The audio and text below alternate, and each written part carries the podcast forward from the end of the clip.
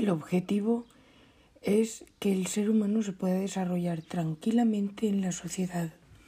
y logre sentirse bien consigo mismo, es decir, alcanzar el perfeccionamiento humano enseñando valores y herramientas que permitan ejercitar las facultades físicas, estéticas y afectivas.